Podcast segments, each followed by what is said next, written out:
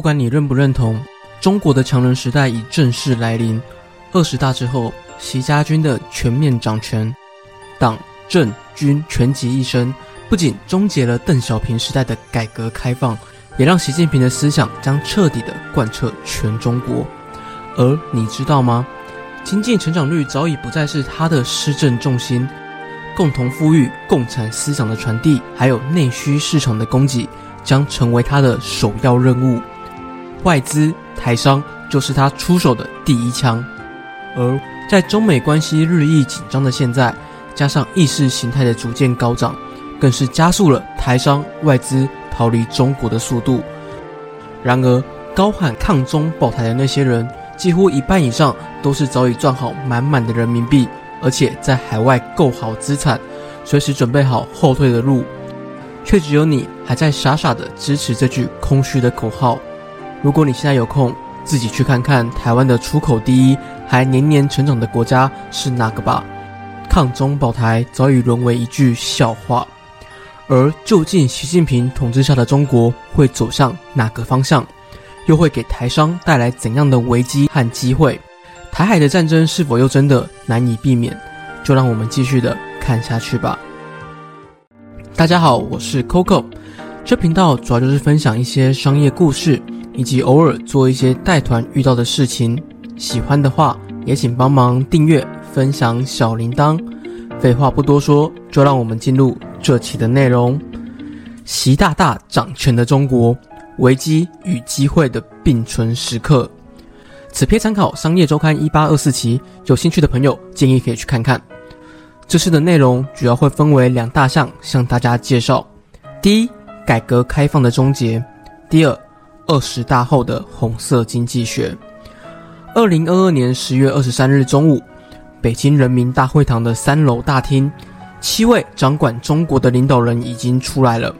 国家主席毫无意外由打破传统的习近平连任，而原本最被看好的国务院总理李克强、汪洋等人，皆被赶出权力的核心。这。也意味着中国将开始步入习近平的独裁时代。你以为这跟你没关系吗？呵呵，你可能不知道吧？这可是跟台湾息息相关。自一九七八年邓小平宣布改革开放之后，原本设置的集体领导制度将彻底打破。原本为了防止中国再出现类似毛泽东类的独裁者而设置的体制，现在都已荡然无存。所有的一切都将是习主席说的算，而他所推行的几项国家策略，更是吸引了全球的关注。就让我们一起来看看吧。一、改革开放的终结。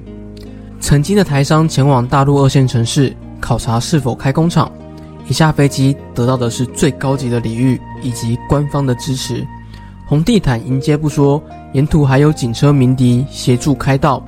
然而，二十年不到的时间，这些的优惠政策、旅遇措施早已通通消失，而唯一有的却是满满的抽检以及各种的违规举报。而这一切的改变，如果你有亲朋好友在经商的话，应该特别明显。中国已从原本鼓励外企投资，到如今以近乎严苛的手段来审查，这都离不开中美关系的恶化与台海意识形态的身影。最重要的是，中国已在开始改变。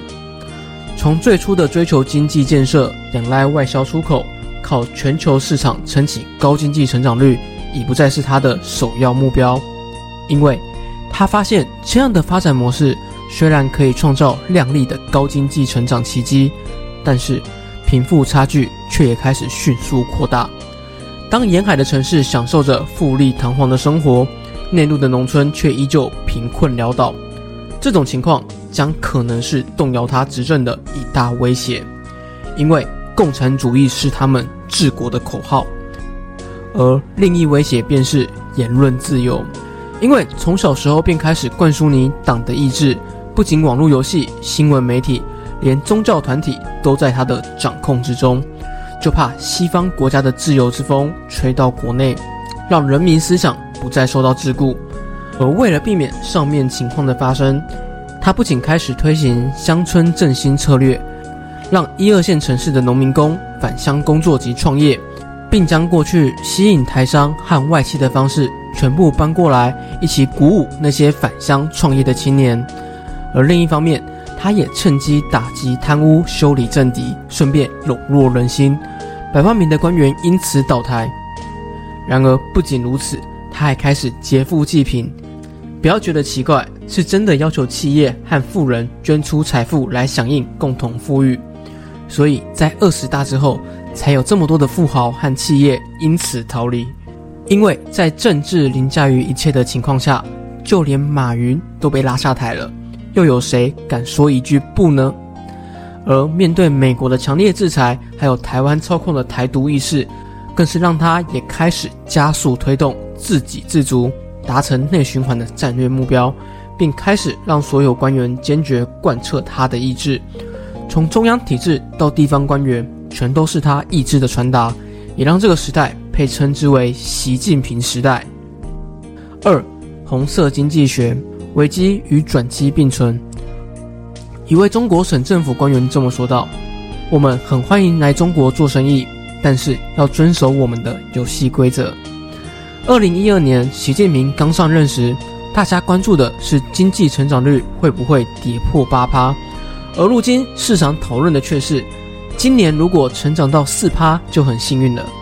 为什么会发生这样的事情呢？其实与政府的干预息息相关。从最早的资本不断扩张，到后来恒大炒房恶性倒闭，以及坚持清零的策略等等因素，将中国的经济推到了浪口的分水岭。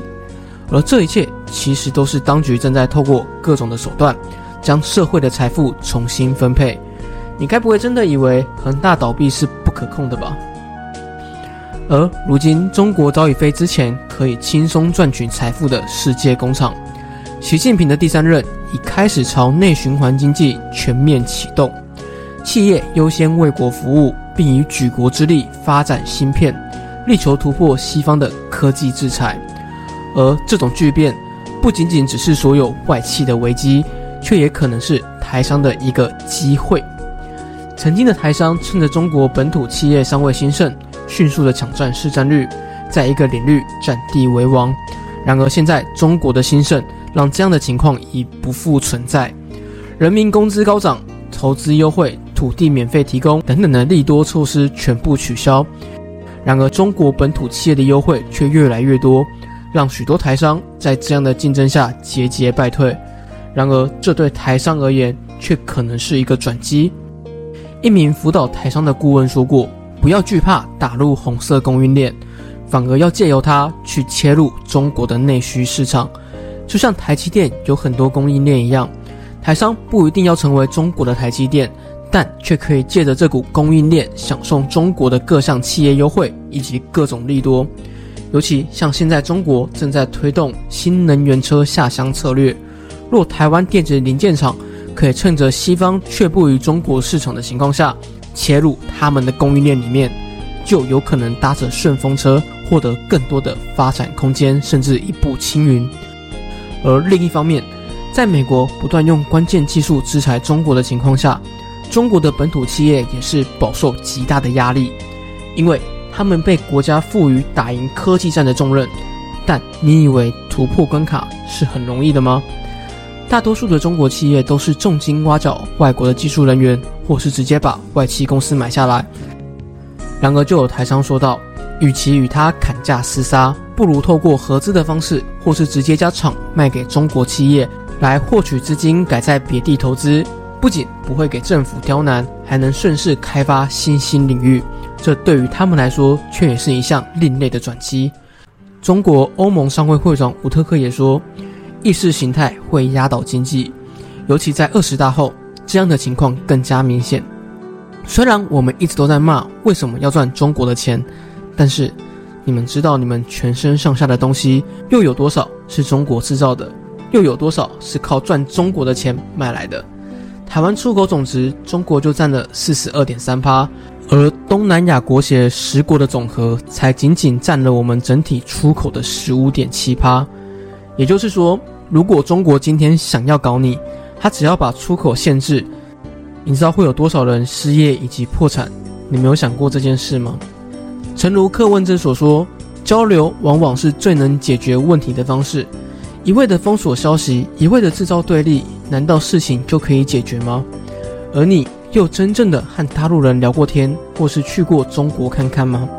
还是只是从新闻媒体得知，或是大家这么说，然后你就相信了？恐惧往往来自于不了解，而中国与台湾虽早已渐行渐远，但唯有沟通才是解决问题最有效的方式。二十大后的台海将比以往更为危险。海峡中线早已消失，改革开放已成破局，而习近平所率领的新中国又会如何强势操作？